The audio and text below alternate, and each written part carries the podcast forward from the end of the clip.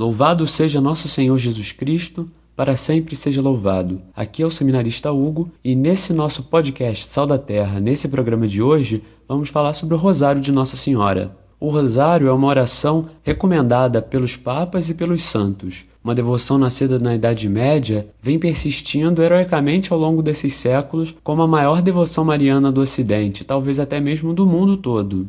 Inicialmente, o rosário, também chamado de saltério angélico, surgiu nos mosteiros. Na vida monástica, o coração dessa vida é a oração, e a oração dos salmos, chamado saltério, conjunto dos 150 salmos, que estão lá na Bíblia. Os monges rezam os salmos ao longo dessa semana. Então, ao longo de uma semana, os monges rezam os 150 salmos, dividido nas chamadas horas canônicas. Essa oração dos monges é o que deu origem, baseado também no ritmo de oração dos judeus, no que hoje a gente chama de liturgia das horas, ou mais tradicionalmente chamado ofício divino. Só que naquela época, lá pela Idade Média, nem todos os monges sabiam ler, escrever. Antes da difusão da prensa, é, do texto escrito, a alfabetização não era tão expandida quanto, graças a Deus, hoje é. Então muitas pessoas não tinham condição de ler os salmos. E são 150 salmos, não tinham condição também de decorá-los todos, sabê-los todos na sequência, na ordem.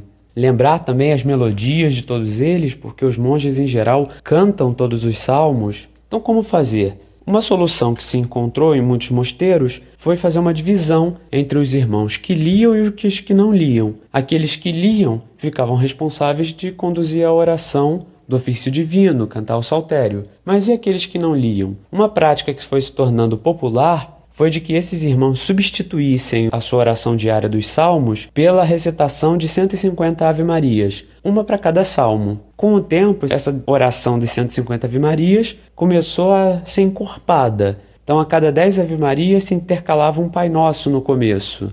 E nesse bloco de um Pai Nosso e dez Ave Marias, que passou a ser encerrado por um Glória ao Pai, se aproveitava aquela, aquele tempo de oração vocal para preencher o coração e a mente com a meditação dos mistérios da vida de Cristo, do seu nascimento, da sua paixão, da sua glória. Daí o nome Saltério Angélico, porque é uma oração que surgiu para substituir a oração do Saltério para quem não tinha condição de rezá-la. Por que angélico? Porque é baseado na Ave Maria, as primeiras palavras da Ave Maria são as, a chamada saudação angélica, são as palavras com as quais o arcanjo São Gabriel saúda Nossa Senhora ao aparecer para ela para anunciar o nascimento de Cristo. Então, era um saltério de saudações do anjo à Virgem Maria. Isso é inicialmente o que constitui o rosário. Com o tempo ainda, se surgiu a divisão desses mistérios contemplados durante o rosário em três blocos os mistérios gozosos, que têm a ver com o nascimento de Cristo, mistérios de alegria, os mistérios dolorosos, que são aqueles cinco da paixão de Cristo, e os mistérios gloriosos, falando sobre as realidades do céu a partir da ressurreição de Cristo.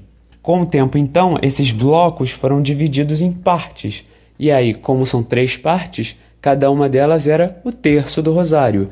Daí nós falamos em terço. Quando rezamos o terço, é porque estamos rezando a terça parte dessa oração que é o Rosário de Nossa Senhora. E chamado Rosário porque se entendeu que cada Ave Maria dessas era como uma rosa colocada aos pés da Virgem Maria. Ainda falando sobre a Ave Maria, ela tem essa primeira parte que é bíblica, constituída da saudação angélica e depois das palavras de Santa Isabel, na ocasião da visita de Nossa Senhora, mas tem uma súplica no final que não está na Escritura. O Santa Maria, Mãe de Deus, rogai por nós, pecadores, agora e na hora de nossa morte.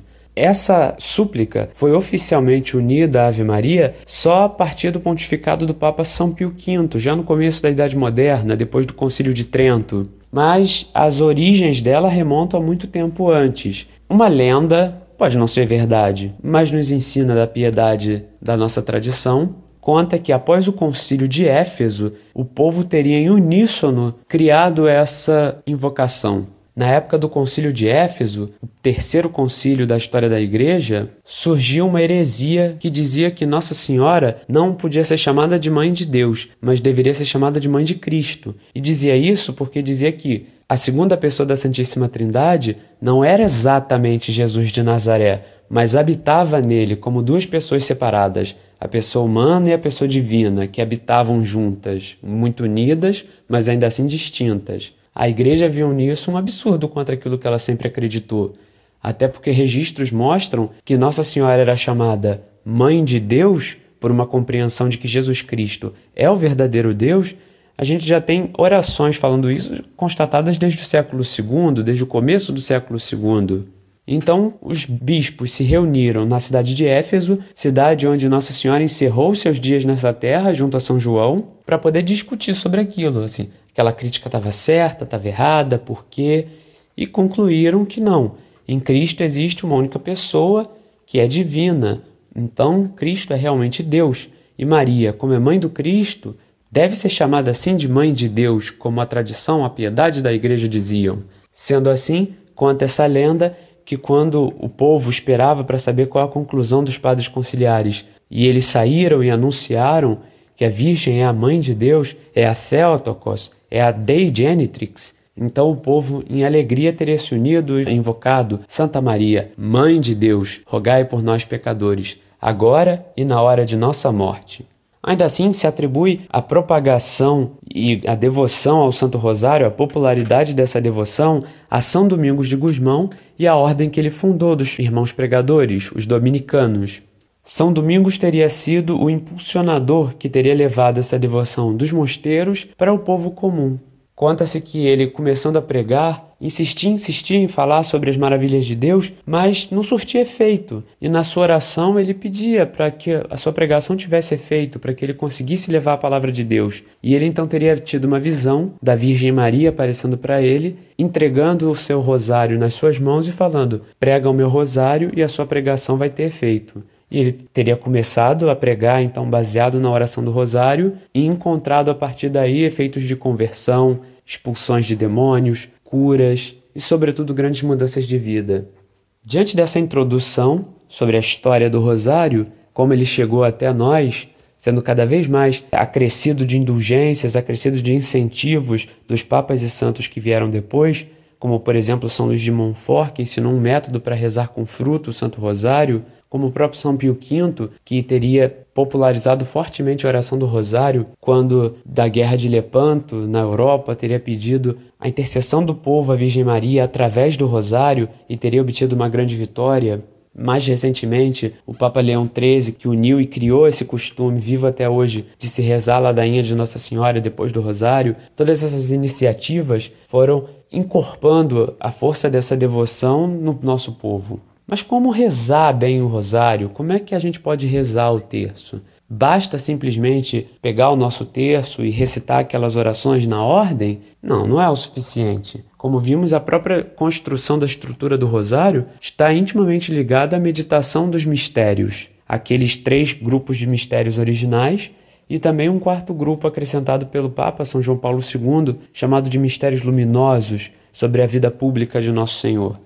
Primeiramente, no sentido prático, o rosário e nem mesmo o terço precisa ser rezado inteiro de uma vez só. Às vezes, muitas pessoas têm dificuldades em conseguir encontrar num dia tarefado tempo para poder parar e rezar um terço inteiro, que levaria uns 20 minutos, quanto mais um rosário, que levaria pouco mais de uma hora. Então, como fazer? Uma possibilidade, entre tantas outras, que a gente encontra, por exemplo, na carta Rosarium Virginis Maria de João Paulo II, é a de dividir o nosso terço ao longo do nosso dia. Se nós não temos oportunidade de parar um, uns 20 minutos para poder rezá-lo inteiro, nós podemos dividi-lo nas dezenas. Então, por exemplo, rezar a primeira dezena quando saindo para o trabalho, uma segunda na hora do almoço, uma terceira na hora do lanche, uma quarta voltando para o trabalho e a quinta antes de dormir.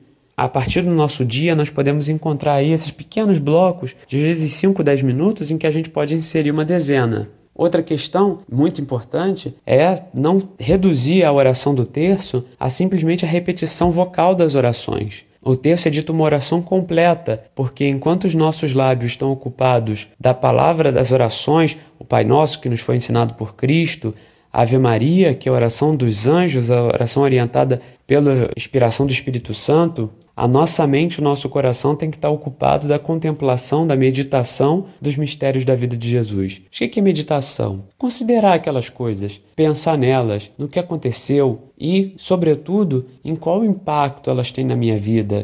Através dela, da verdade contida nelas, o que é que nosso Senhor quer pedir de mim hoje? O que, que ele quer mostrar na minha vida hoje? Em cada dezena, nós somos chamados então a trazer para a nossa vida um dos mistérios da vida de Cristo, da vida de Nossa Senhora. Normalmente, para quem reza o terço todos os dias, e Nossa Senhora, nas suas aparições, especialmente em Fátima, insiste muito para que se reze o terço ou que saia o rosário todos os dias, coloca mais promessas para isso.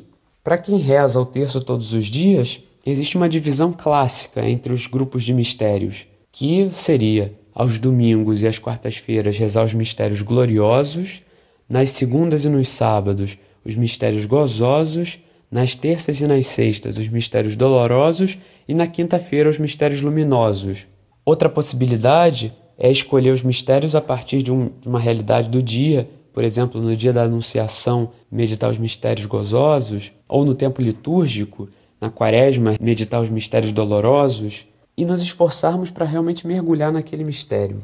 Mas como fazer isso contra as distrações, sobretudo se a gente reza andando na rua, é, alguém aparece, é, a dificuldade de realmente de conseguir trazer aquilo, pensar naquilo, concentrar o pensamento, como fazer? Acho muito interessante a gente pensar que a oração do Rosário é como uma conversa com Nossa Senhora sobre os temas que ela mesma trouxe. Esses são os mistérios, são os assuntos dela. Então, a meditação não deve ser vista como uma coisa de um esvaziamento da mente, a modo de uma meditação de orações orientais, de religiões orientais. Ela tem que ser vista como uma conversa do interior, uma conversa com Nossa Senhora. Para quem tem o hábito de rezar o terço andando, imagina que você está caminhando com Nossa Senhora e levando aquele assunto com ela pelo caminho. Assim, nós vamos ter como contrapor as nossas distrações, sempre lembrando com quem é que nós estamos falando, a quem é que nós vamos pedir ajuda, a quem é que nós vamos confidenciar as nossas dificuldades. As nossas distrações, então, devem ser trazidas de volta para o nosso diálogo com Nossa Senhora durante o Santo Terço. Uma possibilidade também que o Papa São João Paulo II ensina no mesmo documento é de, para a gente conseguir manter a cabeça mais fixa no mistério rezado, é a de inserir na própria oração da Ave Maria o anúncio do mistério. Então, por exemplo, depois do nome de Jesus, nós podemos introduzir o mistério que nós estamos rezando. Então, se meditamos o mistério da Anunciação, podemos rezar. Ave Maria, cheia de graça, o Senhor é convosco, bendita sois vós entre as mulheres, e bendito é o fruto do vosso Filho Jesus, que vos foi anunciado pelo anjo. Santa Maria, Mãe de Deus, que Nossa Senhora, então, nos alcance a graça de rezarmos o terço, o seu terço todos os dias, participarmos dos frutos das suas promessas e encontrarmos nele um encontro diário com ela e através dela com nosso Senhor.